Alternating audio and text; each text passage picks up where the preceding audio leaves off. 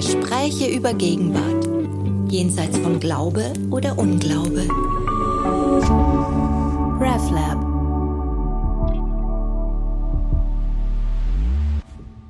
Es gibt diese sehr eindrückliche Stelle vom 12. Juli 42, ein, ein Sonntagmorgensgebet nennt sie das im Tagebuch. Und da sagt sie zu ihrem Gott, du wirst uns wohl nicht mehr helfen können. Wir müssen dir helfen. Du verschwindest aus unserem Leben immer mehr. Wir müssen dir in uns Platz gewähren, damit du uns nicht verlässt.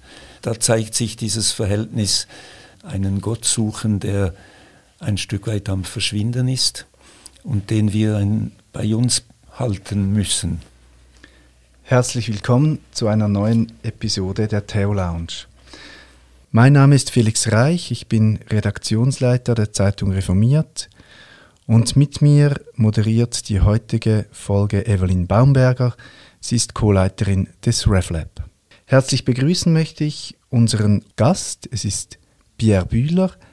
Pierre Bühler ist emeritierter Professor für systematische Theologie der Universitäten Neuchâtel und Zürich und er hat das Institut für Hermeneutik und Religionsphilosophie geleitet. Pierre Bühler arbeitet und forscht weiterhin häufig in der Schnittstelle zwischen Literatur und Theologie. So publiziert er viel zum Schriftsteller Friedrich Dürrenmatt aus theologischer Perspektive. Heute zu Gast in der Theo Lounge ist Pierre Bühler als Herausgeber. Er hat nämlich die Tagebücher und Briefe von Etty Hillesum neu herausgegeben. Dieses Gesamtwerk ist auf seine Initiative erstmals neu übersetzt auf Deutsch erschienen und erstmals sind damit alle Werke von Etty Hillesum zugänglich auf Deutsch. Etty Hillesum wurde 1914 geboren, die erhaltenen Tagebücher und Briefe stammen aus den Jahren 1941 bis 1943 und sind unter unfassbar schwierigen Bedingungen entstanden. Etty Hillesum arbeitete nämlich in der Niederlande im Durchgangslager Westerbrock und betreute dort Jüdinnen und Juden, die auf den Transport in die nationalsozialistischen Vernichtungslager warteten. Im September 1943 musste Etty Hillesum mit ihren Eltern und ihrem Bruder selbst den Zug besteigen. Das Rote Kreuz verzeichnete ihren Tod am 30. November 1943 in Auschwitz. Wir möchten nun über die Texte sprechen, die Etihilesym hinterlassen hat. Wir alle drei haben Lieblingsstellen mitgebracht aus dem nun publizierten Buch und ich möchte gerne, Herr Bühler, mit Ihrer Lieblingsstelle einsteigen, dass Sie sie uns kurz vorlesen. Ja, gerne, danke. Ich möchte eine Stelle lesen aus einem Brief, den sie in Westerborg geschrieben hat als sie zuschaute, wie ein Zug nach Auschwitz fuhr. Die Lokomotive gibt einen schrecklichen Schrei von sich, das ganze Lager hält den Atem an, es brechen wieder 3000 Juden auf. Ich bin gerade auf eine Kiste gestiegen, die hier zwischen den Sträuchern lag, um die Güterwaggons zu zählen. Es waren 35.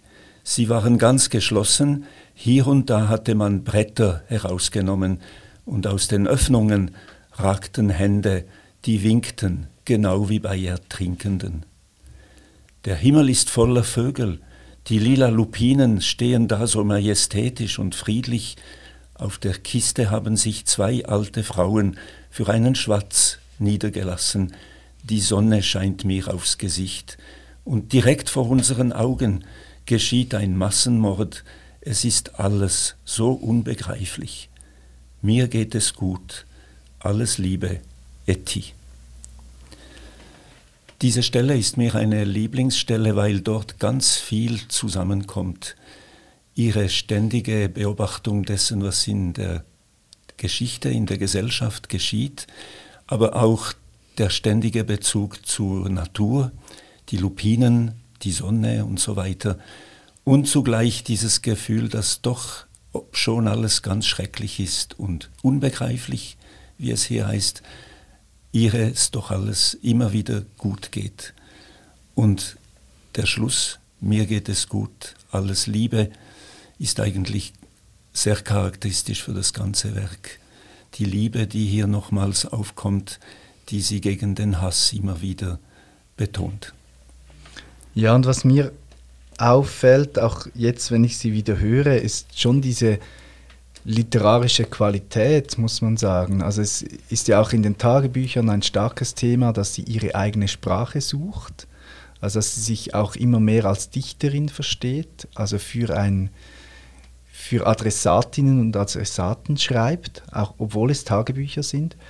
Und in diesem Brief ist klar, ist, ähm, das ist immer an jemanden gerichtet, mhm. aber es ist ja auch jetzt auf diesem engen Raum sehr literarisch kombiniert, äh, also komponiert. Ja. Ähm, ja. Also die, die Metapher mit den Ertrinkenden, mhm. also dieser mhm. Schrecken mhm. genau. und dann der Wechsel zu, zu dieser Naturidylle beinahe mhm. und dann zu sich selbst kommen. Und das ist ja kein, also das ist ja nicht einfach so hingeschrieben, sondern ich finde wirklich, das, ist, mhm. das hat eine literarische Qualität auch. Ja, äh, diese, diese Bildstärke, dieser, äh, diese Abfolge, diese Ebenen, die sie hier mhm. auf so eng, engem Raum verknüpft. Ja, ja, da bin ich ganz einverstanden. Also ich denke, sie hat ein literarisches Anliegen. Deshalb hat sie sich so wahrscheinlich so stark diszipliniert, Tagebuch zu schreiben. Sie betrachtet das zwar alles noch als Vorbereitung für ein späteres schriftstellerisches Werk oder sie betrachtet sich ja noch gar nicht als Schriftstellerin, sondern sie will es erst noch werden. Wobei man sagen muss, wenn man die Texte liest, sie ist es bereits. Ich habe in einem Stichwortregister auch alle Sprachbilder herausgesucht und es sind eindrückliche sprachschöpferische Bilder. Und in diesem Sinne, denke ich, ist es dann auch eben ein literarisches Werk. Und das, das Ergreifende ist dann eigentlich, dass Zeitgeschichte zusammenkommt mit dieser literarischen Fähigkeit, das dann auch sehr eindrücklich darzustellen. Ja. Ja, und eben diese Kombination von, ja, auch das Winken und das Ertrinken, das sind ja mhm. auch zwei ganz unterschiedliche Ebenen. Das Winken ist ja. Abschied, ist etwas Alltägliches mhm. und das Ertrinken referiert wieder auf diesen Schrecken. Und diese, diese Engführung, die macht sie ja ganz mhm. ja. oft und sehr sie, stark. Sie arbeitet sehr viel mit, mit Kontrast oder auch das, das die Beschreibung des Zuges, der wegfährt, dann verknüpft wird mit der schönen Natur, ist natürlich auch ganz bewusst ein, ein Kontrast. Und das ist ja wahrscheinlich dann auch, was ihr dann erlaubt, auch Abstand zu nehmen und immer wieder zu betonen, ob schon alles schrecklich ist. Das Leben ist schön, oder? Und äh, diese Spannung zwischen dem Gefühl, etwas Schönes zu erleben und zugleich Schreckliches, Unbegreifliches, das gehört sozusagen zu ihrer inneren Freiheit. Ja. Sie schämt sich ja teilweise fast, mit Menschen darüber zu sprechen. Also es gibt eine Stelle, wo sie sagt, sie traut sich eigentlich nicht, ihrem Gegenüber zu sagen, dass sie das Leben immer noch schön findet. Ja, genau. Ja, es, ist, es ist für sie auch eine, eine Spannung da, oder? Dass sie merkt, äh, wie kann ich das überhaupt? Wie kann ich sagen, dass es schön ist, wenn ich so viel Schreckliches sehe? Es gibt auch eine Stelle, wo, wo sie auch sagt, äh, die Sonne, die schöne Sonne sollte sich eigentlich schämen, noch zu scheinen oh. im, in Westerborg. Oder? Also, auch da die, das Gefühl, äh, es stimmt einfach etwas nicht, es ist alles unbegreiflich und doch zugleich kann ich einfach nicht anders. Sie sagt auch, es ist etwas in ihr. Sie, sie könne das gar nicht meistern. Es ist halt einfach ihr Gefühl, dass es doch einfach alles so schön und prägend ist. Ja. Denken Sie beim Lesen dieser Tagebücher, es ist, sie hat eine spezielle Persönlichkeitsdisposition, die ihr erlaubt, dieses Schöne immer wieder zu sehen? Oder wie, wie kommt sie dazu? Warum haben das die anderen nicht um sie herum? Ja, also ich, es ist schwierig zu sagen. Ich würde sagen, sehr wahrscheinlich äh, ist auf der, auf der einen Seite ein, ein Charakter, ich denke, sie hat einen solchen Charakter, dass sie halt immer diese Einstellung äh, mit sich trägt, aber ich denke, sie hat es auch sehr stark erworben, erarbeitet oder diese Möglichkeit äh, auch Abstand zu nehmen und sie sagt an einer Stelle auch, der, der Humor sei für sie auch ihre Widerstandskraft. Und in diesem Sinne denke ich, es ist ein Stück weit Charakter, aber es ist vermutlich auch eine, ein Arbeiten über sich selbst und der, ein Verb, das sehr oft kommt in den Tagebüchern, ist äh, das Verarbeiten. Oder man muss verarbeiten, was man beobachtet. Und dieses Verarbeiten, das heißt eben dann auch eine, eine innere Freiheit, eine innere äh, Dimension zu gewinnen, die es erlaubt, nicht, äh, nicht Opfer zu werden der Situation, sondern diese Situation auch immer wieder zu bewältigen. Also bewältigen, verarbeiten, das sind Verben, die sehr oft kommen. Und äh, ich denke, das, das ist auch, was sie erwerben kann durch ihre Spiritualität, durch ihre Mystik, durch das Gebet. Oder das, also das Religiöse wird hier sehr wahrscheinlich schon auch eine Rolle spielen bei dieser Fähigkeit, Humor zu entwickeln. Und es gibt ja ganz, man hat auch selber als Leser Mühe, weil man dann plötzlich zu ganz humorvollen Stellen kommt. Also nur ein Beispiel, äh, die, die Juden bekommen das Verbot, die Fahrräder zu brauchen. Und dann spricht sie mit dem Vater darüber und sie kommen dann zum Schluss gar nicht so schlimm. In, in den 40 Jahren in der Wüste hatten sie auch keine Fahrräder. Also diese Möglichkeit auch hier sozusagen mit der Geschichte der Juden Verknüpfungen herzustellen, aber auf einer, ja, auf einer ironischen, humoristischen Art. Ja, und das Schreiben selbst ist ja schon ein Prozess des ja. Abstandgewinnens oder zumindest der Auseinandersetzung, der Reflexion. Ja, ja, genau. Das ist auch, äh, ich denke, schon nur im Schreiben, indem sie die, ihren Wortschatz suchen muss, ihre Möglichkeit, das jetzt zum Ausdruck zu bringen. Und sie kämpft ja ständig mit den Grenzen der Sprache. Also sie, sie sagt immer wieder, eigentlich kann ich es gar nicht ausdrücken. Und ich denke, dass sie da immer an den Grenzen äh, mit sich selbst kämpft. Das gibt auch diesen Abstand, ja, dass sie das Schreiben ist. Und ich denke ja, die, die Tagebücher zeigen auch, dass das Schreiben im Laufe der Seiten immer mehr zu einem Gebet werden. Oder die Texte sind ja dann immer mehr ihrem Gott äh, zugewandt. Ja, ja. Wir haben jetzt schon die, das Fenster weit geöffnet ja. für alle, all die Perspektiven, werden genau. wir sicherlich, sicherlich noch darauf zurückkommen. Aber zuerst die Frage an Sie persönlich, Pierre Bühler. Sie haben sich jetzt lange engagiert ähm, mhm. dafür, dass dieses, äh, dass dieses Buch erscheinen konnte ähm, warum diese Faszination, warum ähm, dieser Wille, mhm, mhm. ähm, ja, dieses Buch ja. herauszugeben. So, was ist Ihre, ja. Ihre persönliche Geschichte mit, mit Etty Hillesin? Ja, ja. ja, das geht in die 80er Jahre zurück. Es gab ja in ganz vielen Sprachen eine kleine Sammlung von Ausschnitten oder in den 80er Jahren. Das war die erste Publikation. Die, die Hefte der Tagebücher blieben ja fast 40 Jahre lang liegen, weil sich niemand, weil sich kein Verlag wirklich dafür interessierte, also von 45 bis in die 80er Jahre. Und dann erst kam diese kleine Sammlung und die habe ich dann auf Französisch gelesen. Es gab eine französische Übersetzung, da war ich noch in Neuchâtel und dann haben wir auch darüber gearbeitet und mit anderen darüber diskutiert. Und so bin ich halt immer wieder mit, mit dir zusammengekommen beim Lesen, beim Unterrichten. Ich habe das auch in meinen Vorlesungen immer wieder aufgenommen. Und dann kam 2014 der 100. Geburtstag. Und dann habe ich dort plötzlich gemerkt, es gibt immer noch keine Gesamtausgabe auf Deutsch. Es gab zwar schon eine auf Französisch, eine auf Englisch, eine auf Italienisch, jetzt inzwischen auch Spanisch.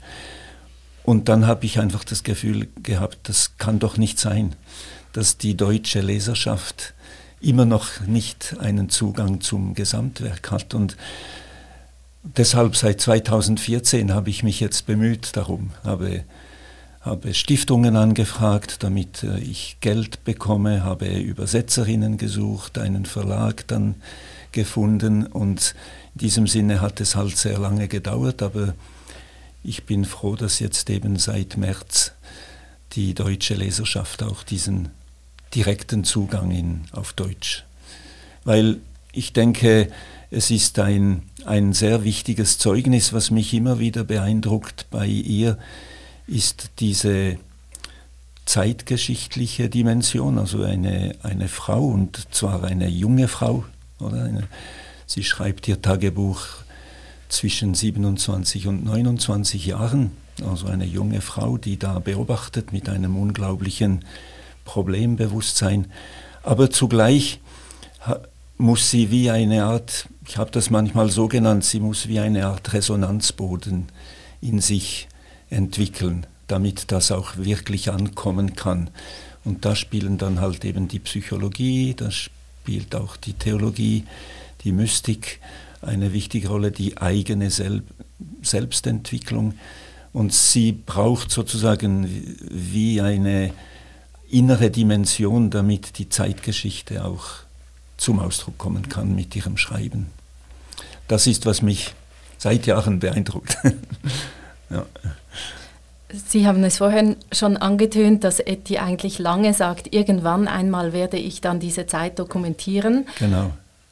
Ich habe jetzt noch nicht alle 800 Seiten gelesen dieses Buchs. Ähm, haben Sie den Eindruck beim Lesen, irgendwann kippt es und sie merkt, sie wird diese Zeit nicht überleben und das, was sie jetzt schreibt und geschrieben hat in den anderthalb Jahren, das wird ihr Werk sein. Merkt sie das irgendwo? Ja, es ist schwierig zu sagen, weil sie, ja, man merkt schon, dass es eine Zeit gibt, wo sie plötzlich sagt, jetzt, jetzt geht es um unsere Vernichtung.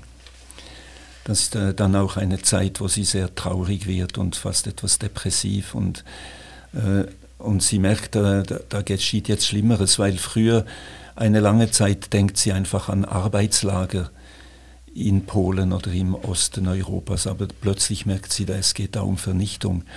Und das macht natürlich, dass sie immer mehr sich mit ihrem Tod befasst. Und von dort her könnte man schon auch äh, das Gefühl gewinnen, sie merkt sehr wahrscheinlich, dass sie vielleicht nicht alles, was sie gerne noch möchte, also sie möchte zum Beispiel auch nach Russland, Rilke nach, wieder nach Russland zurückbringen, sie, sie möchte, wie das ja bei vielen Stellen zum Ausdruck kommt, sie möchte auch schon an einer neueren Gesellschaft arbeiten. Oder sie denkt sich ein, als jemand, der dann auch eine neue Gesellschaft mithilft aufzubauen. Von dort her ist es nicht so ganz klar, ob sie, klar, ob sie merkt, sie könnte eventuell diese Zukunft nicht mehr erleben. Sie hofft sehr wahrscheinlich immer noch darauf, dass sie das, noch, das alles noch überlebt. Ich glaube, das ist ein passender ja. Zeitpunkt, um die Stelle vorzulesen, die ich herausgesucht habe, aus den vielen. Die stammt von Juli 1942. Sie schreibt, meine Rosen stehen noch da. Ich werde Jab das halbe Pfund Butter bringen. Ich bin sehr müde. Ich kann diese Zeit tragen. Ich verstehe sie sogar ein wenig. Wenn ich diese Zeit überlebe und dann sagen werde, das Leben ist schön und sinnreich, dann wird man mir wohl glauben müssen. Also dort schreibt sie doch immer noch von Überleben, Eben, genau, aber es ist ja. eigentlich eines der letzten oder wenn nicht sogar das letzte Heft der Tagebücher, die wir erhalten haben, man muss dazu auch sagen, aus dem Jahr 1943 sind keine Tagebücher mehr erhalten. Nein, nein, eben, die sind nicht mehr erhalten. Man hat aber Hinweise, dass sie in Westerborg weiterhin Tagebuch schreibt, aber die sind sie wahrscheinlich dann mit nach Auschwitz gegangen und dort verloren gegangen. Also die, aber sie hat sie wahrscheinlich noch weiter geschrieben. Von dort her denke ich, diese, es gibt auch eine Stelle, wo sie sagt, ich möchte noch lange leben. Mhm. Also diese, dieser Wunsch, das zu überleben, ist wahrscheinlich noch sehr stark. Und äh, von dort her bin ich nicht so ganz sicher, ob sie wirklich geahnt hat, jetzt kommt das Ende oder wann sie das dann wirklich geahnt hat. Sie schreibt in der ganz letzten Notiz, äh, in der ganz letzten Notiz diese Postkarte, die sie aus dem Zug noch geworfen hat. Da schreibt sie dann eben auch, wir haben das Lager singend verlassen. Also sie, sie weiß nicht, ob sie jetzt äh, umkommt oder nicht, aber vermutlich ahnt sie das schon auch. Aber sie kämpft vielleicht auch damit, dass sie doch gerne das alles überleben möchte und noch weiter Schriftstellerin zu werden. Ja. Vielleicht um hier anzuschließen, bevor wir dann eben darüber sprechen kommen, zu, kommen können, äh, warum sie überhaupt Tagebuch schreibt. Ähm, dieses Ich werde noch im Lager singen und ist mir auch hier jetzt bei dieser Stelle aufgefallen, ähm, ich kann diese Zeit tragen. Also das mhm. ist ja mhm. so ein ganz starkes Motiv bei ihr, dieses Dichterinnenbild, das sich immer stärker ja. Ja. Ähm, entwickelt, wo ich ähm, schon beim Lesen interessanterweise an, an Rilke und seinen Brief an den jungen Dichter mhm. ähm, gedacht habe, obwohl sie dann ihn erst später zitiert hat. Mhm. Ähm, das ist ja so ein ganz starker Wille ähm, in dieser eben mehr als Chronistinnenrolle ähm, aufzugehen, sondern ist ja so ein Bild des Dichters oder der Dichterin, der, der auch so ein, eine Erlöserin-Funktion hat mhm. eigentlich. Mhm. Also das eben nicht nur aufschreiben, was ist, sondern auch dort, wo alles dunkel ist, noch singen zu können. Ja, ja. Und das finde ich ganz faszinierend, wie sich dieses ähm, diese Bewegung, wie sie durchzieht, das kann man mhm. wie beobachten, ähm, wie sie zu diesem Selbstverständnis kommt, ähm, was ja auch eine sehr, ja, ein, eine ganz starke Berufung ist, mhm. die, ja, ich, das ist für mich genau die Frage, so einerseits Identitätsfindung ist, also meine Berufung, mhm. und auch ein bisschen eine, ich weiß nicht, ob Selbstaufgabe ist vielleicht das falsche Wort, aber es geht ja auch eben darum, in dieser Aufgabe aufzugehen mhm. und, und ähm, eben ja. diesen Weg, der in die Vernichtung führt, was sie in gewissen Momenten weiß, mhm. ähm, aber wie weiß, das ist mein Weg und ich gehe ihn mhm. im, irgendwie in einem in einer höheren Berufung, die mich selbst übersteigt. Ja, eben diese, ja. Also dass das zu dichten eben eine, eine Aufgabe ist, die, die über mich selbst hinausgeht und mhm. im Dienst einer, einer Gemeinschaft steht. Ja. ja, ich glaube, das sind alles Elemente, die sehr wichtig sind, weil also zunächst einmal das Tragen oder also die, diese, diese Geschichte, diese Situation tragen. Sie sagt ja an vielen Stellen, ich, ich trage eigentlich alles in mir. Auch die anderen trage ich in mir. Ich trage, ich trage die, die Liebe in mir und so weiter. Also das Tragen. Und dieses Tragen, das ist denn, hat etwas äh, von einer Mission, könnte man sagen, von einem Auftrag. Oder? Und sie hätte ja, sie hätte ja sich verstecken können, oder? Die Freunde haben sehr oft gesagt, du musst dich doch verstecken. Sie haben sogar organisiert, dass sie irgendwo äh, verschwinden könnte. Und sie hat das nicht gewollt. Sie wollte mittragen. Oder? Äh, sie sagt, sie spricht von einem Massenschicksal, das sie jetzt auch mittragen will. Ja. Und diese, diese Mission hat dann eben auch eine Verbindung mit dem Dichten, weil sie sagt an verschiedenen Stellen, eigentlich kann nur noch ein Dichter oder eine Dichterin wirklich Zeugen darüber, was passiert. Es braucht Dichter im Lager, äh, denn das ist so unreal, es ist so unecht, was da passiert, dass man es gar nicht mehr anders aussprechen kann als dichterisch. Und sie spricht sogar von Märchen. Genau, sie spricht sogar von Märchen erzählen, ja, ja. Und weil das eigentlich alle Wirklichkeit übersteigt. Oder? Es ist gar nicht mehr wirklich Sie sagte das bei dieser Stelle, wo ich auch äh, in diesem Brief, den ich zitiert habe, es scheint mir alles so unecht. Äh, und doch passiert. Also das Dichterische, das, die Rolle der Chronistin, das ist sicher eine Aufgabe, an der sie sich widmen will und deshalb will sie nicht fliehen. Sie will dabei bleiben. Ja.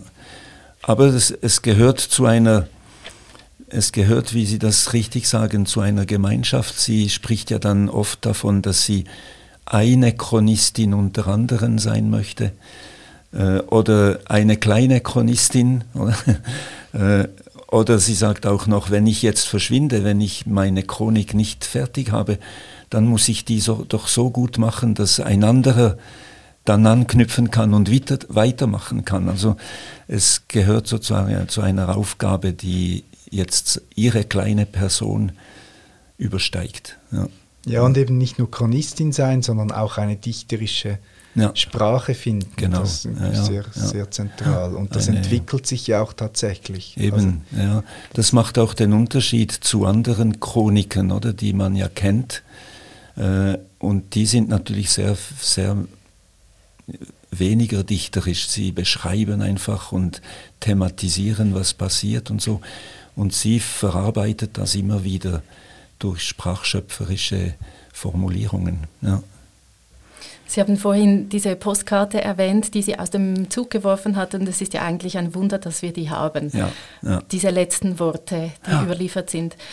Und dass wir überhaupt, dass es überhaupt diese Tagebücher gibt, das hat ja damit zu tun mit einem sehr wichtigen Menschen in Nettie Hillesums Leben, mhm. ähm, Julius Spier, der Psychologe ist und sich darauf spezialisiert hat, Menschen aus den Händen zu lesen, wenn ich das richtig verstanden genau, habe. Ja. Sie begegnet diesem Mann, der ähm, viele Jahre älter ist als Sie und kommt dann so in den Spierclub, also in einen mhm. Kreis von jungen Frauen um diesen ja, ja. offenbar sehr charismatischen Mann. Und das ist mir aufgefallen im Gegensatz zur kürzeren Ausgabe, äh, das Denkende Herz, wo so Ausschnitte drin sind aus den Tagebüchern, dass das, wenn man das Gesamtwerk vor sich hat, sehr, sehr viel Raum einnimmt, sehr dieses viel, Nachdenken ja. über diese Beziehung. Wie würden Sie diese Beziehung beschreiben? Ja, das ist ein, ein schwieriges Thema und auch ein sehr breites Thema. Äh, es prägt vor allem natürlich die ersten Seiten, die ersten Hunderten von Seiten. Also es geht, es verschwindet dann ein wenig. Er stirbt ja dann auch im Herbst 42 und das hat dann zur Folge, dass sie sich dann eigentlich sehr äh, ein Stück weit auch distanziert. Aber es ist schon richtig, das war eine prägende Begegnung. Er hat anscheinend in, in ihren Händen ganz vieles gelesen, was sie selbst auch erlebt hatte. Also das hat ihre sozusagen äh, Perspektiven eröffnet, vor allem das Verhältnis zur Mutter, das Verhältnis zum, zu, zur Familie und so weiter, aber auch ihre Ambivalenzen, ihre innere Spannungen.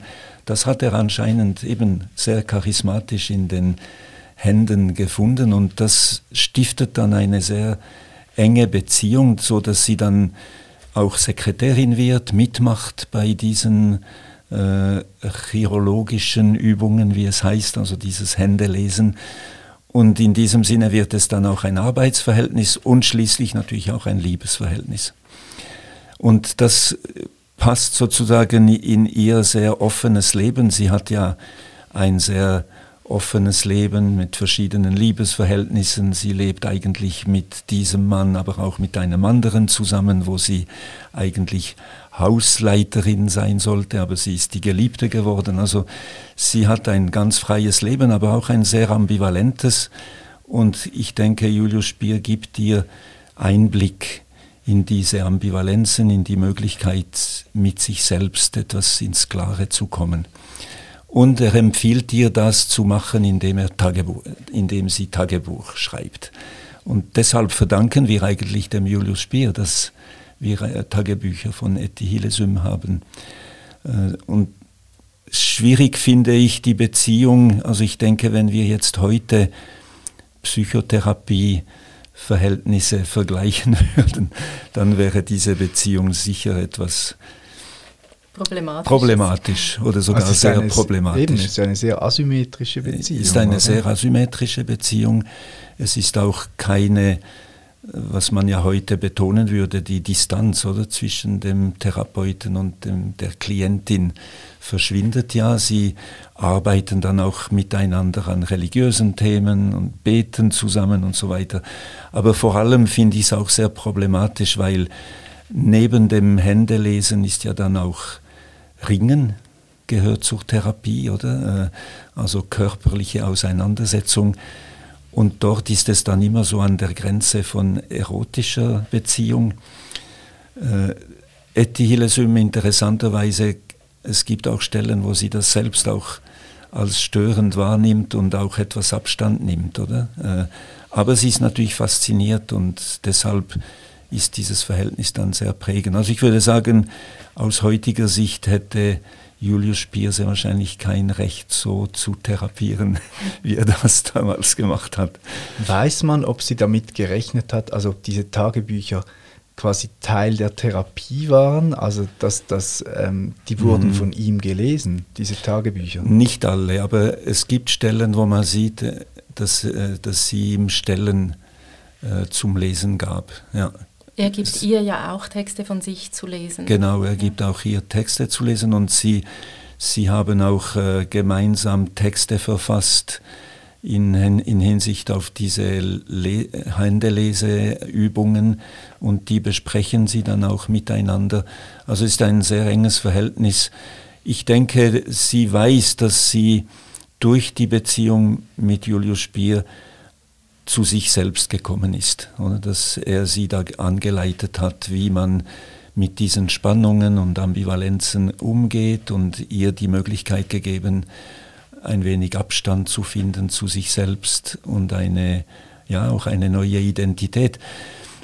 Sie hat, das ist ja auch sehr symbolisch, äh, nach einem Jahr, also sie ist dem, diesem Julius Spier am 3. Februar 41 zum ersten Mal begegnet und auf diesen ersten Geburtstag, sie spricht von einem ersten Geburtstag am, am 3. Februar 42, hat sie ihm einen ganz langen Brief geschrieben, den wir leider nicht mehr haben. Aber sie bezeichnet das als ihre, dieses Datum 3. Februar 41 ist ihr neuer Geburtstag. Also ist wie eine neue Geburt für sie. Ich habe mich gefragt, ja. weil Sie so viel Zeit miteinander verbracht haben, inwiefern sie auch ihre seelsorgerische Seite, die sie ja hat, also mhm. sie spricht darüber, dass Menschen zu ihr kommen und ihr das Herz ausschütten, ähm, zu Hause noch in Amsterdam, aber dann auch im Lager spielt sie eine ganz wichtige begleitende Rolle für sehr viele Menschen ob mhm. das etwas ist, wo sie auch von, von ihm als Psychologen ein Stück weit sich das abgeschaut hat oder ob das eine ganz andere arbeitende Qualität hat oder seelsorgende Qualität. Ich glaube, das ist schon verbunden mit Julius Spier, ja. dass, er, dass sie das Gefühl hat, wie er mir geholfen hat, so darf ich jetzt auch den anderen helfen. Deshalb macht sie dann auch mit bei diesen Sitzungen des Spielclubs. Und zwar eben aktiv auch, dass sie dann auch versucht, äh, bei dem Händelesen mitzumachen, Protokolle zu schreiben. Und das breitet sich dann aus auf eine weitere Hilfedimension, dass man den Menschen helfen muss, zu, zu sich selbst zu kommen. Äh, sie spricht auch davon, den Menschen zu helfen, einen Platz für Gott in sich zu schaffen, also die Menschen zu Gott zu führen, all das spielt sozusagen in dieser Helferfunktion mit. Und das, glaube ich, ist schon mit, mit Julius Spier verbunden. Ja, ja. ja, und wo das Thema Nähe und Distanz aber auch bei ihr ein Thema bleibt, ja, oder? Ja, also da ist auch oft sehr viel Nähe drin und ich finde nur schon, ähm, was Sie am Anfang gesagt haben, oder zu dieser Beziehung quasi unter Anleitung zu sich selbst zu mhm. kommen, aber unter Anleitung von jemandem, der null Distanz hält. Ja, ja. Ist ja, genau. Also da ist ja schon ja, ja. auch eine Problematik ja, drin. Ähm, und, und die Frage eben, welches Selbst ist denn das? Mhm. Ist das das mhm. Selbst, das dieser Julius Spier in ihr sieht? sieht? Mhm. Ähm, und ich finde, das sind wirklich ganz viele Ambivalenzen, Ganz Problematiken ja, drin. Ja, äh, nur ja. schon, dass ein Tagebuch, das ja eigentlich etwas sehr Persönliches ist, mhm.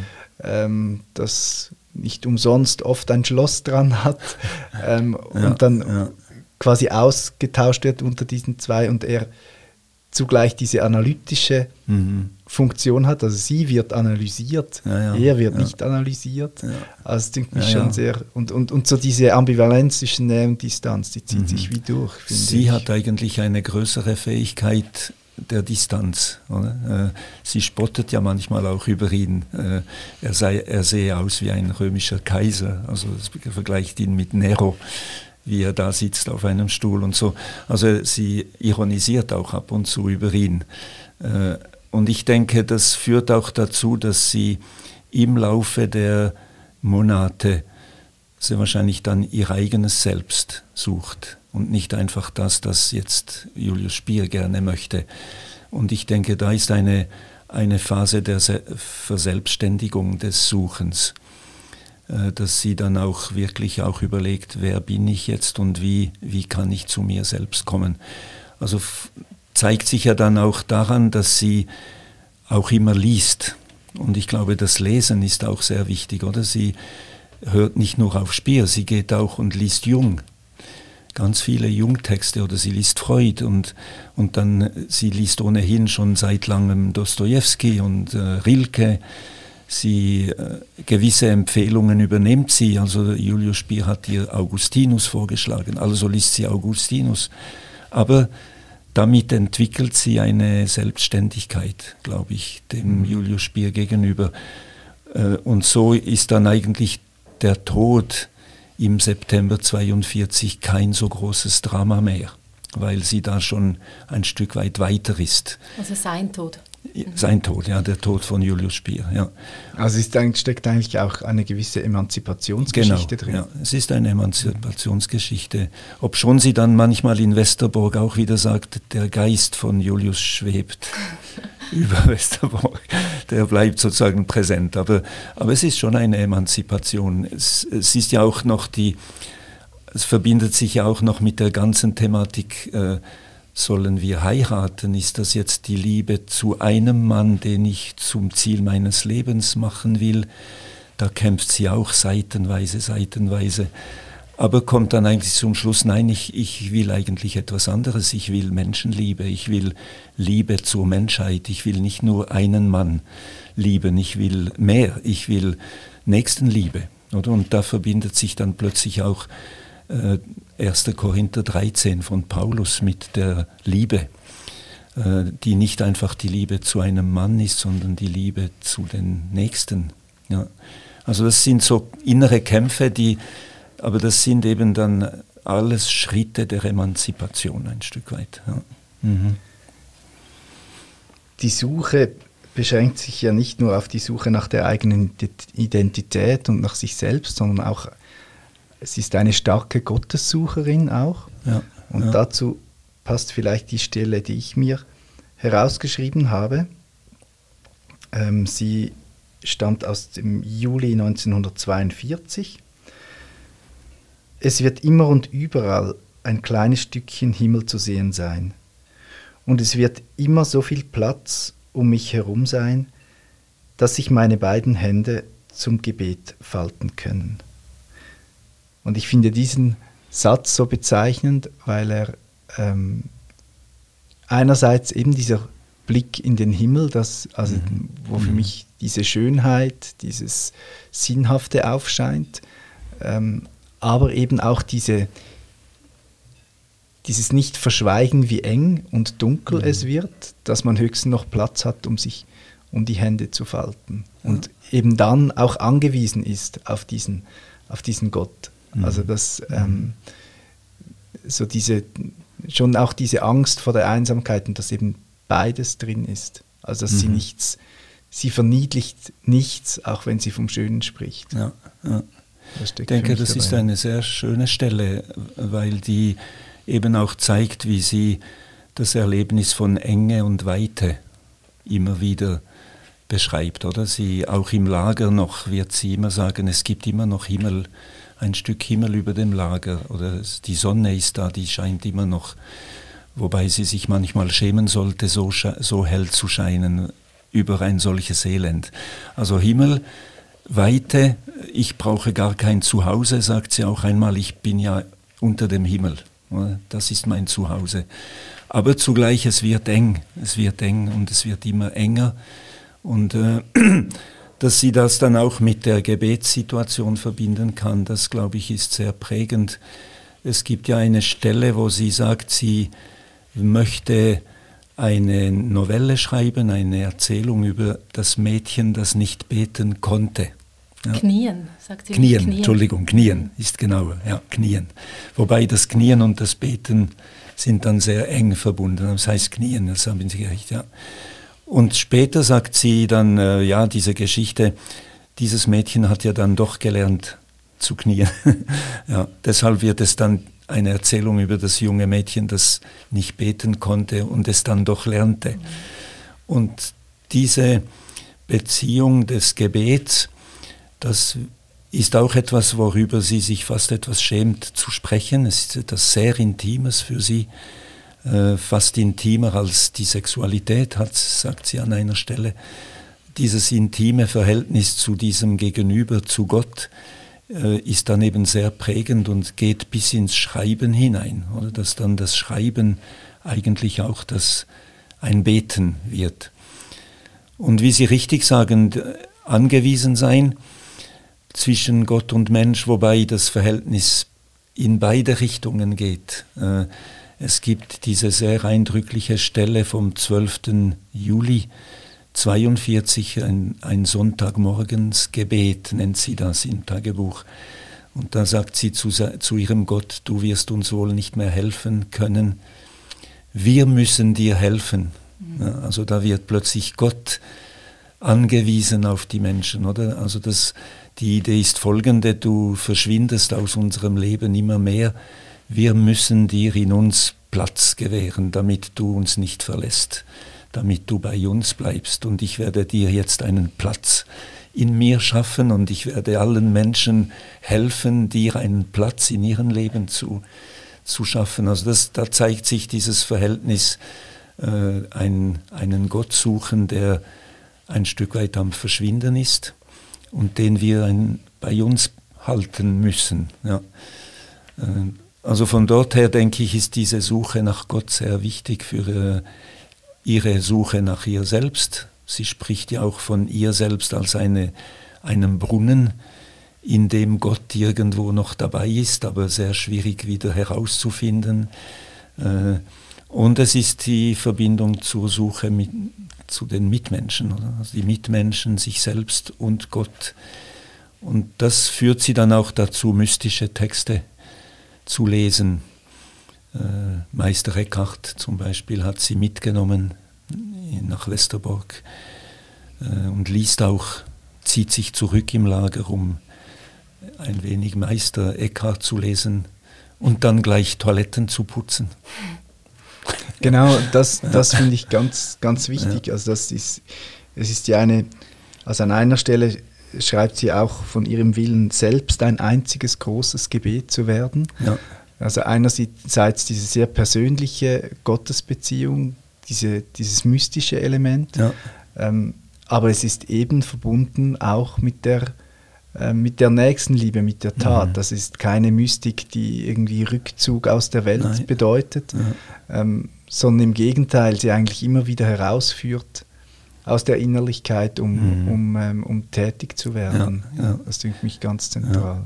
Als ich eine Lieblingsstelle suchen musste, habe ich gezögert, ob ich diesen Satz nehme, der mir für mich auch sehr prägend ist. Heute Morgen ein wenig Meister Eckhart gelesen, dann Toiletten geputzt.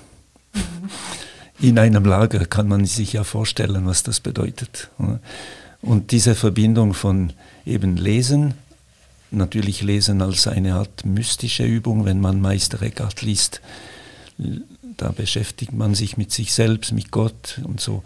Und dann halt Arbeit im Lager.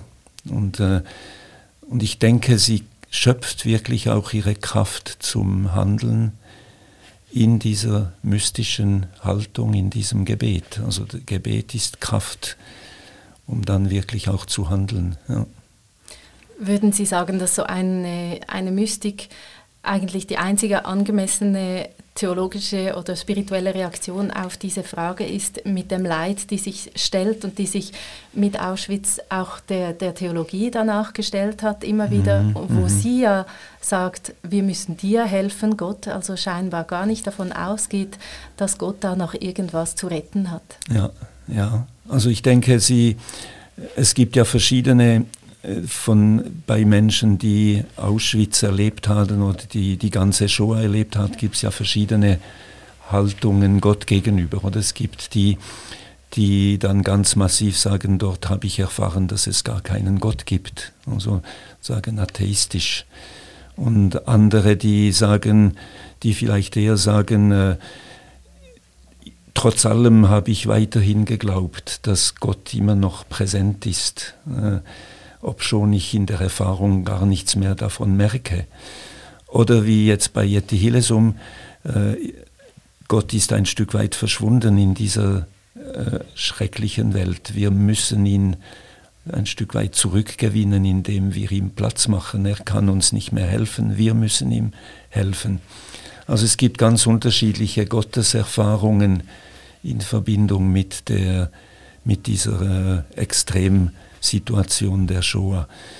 Aber ich denke, was, was mich halt immer bewegt beim Lesen ist, wie stark sie Gebet und ein Stück weit, ich würde sagen, eine Art Lebensweisheit, die sie entwickelt und die, die spricht uns heute eigentlich auch immer wieder an, oder diese, wie sie mit dem Leben umgeht, wie sie versucht Abstand zu gewinnen, damit sie sich dann auch wieder den Menschen nähern kann. Also die, diese Fähigkeit, das Leben zu verantworten, äh, dadurch, dass sie das Leben in Beziehung gesetzt wird mit, mit Gott, aber mit einem schwachen Gott eigentlich. Ich muss oft bei diesen Stellen auch an, an Dietrich Bonhoeffer denken oder den Widerstand und Ergebung, wo es ja auch diesen ohnmächtigen Gott gibt. Und mit diesem ohnmächtigen Gott müssen wir weitermachen. Das war ja auch eine ganz starke Thematik bei, bei Bonhoeffer. Mhm.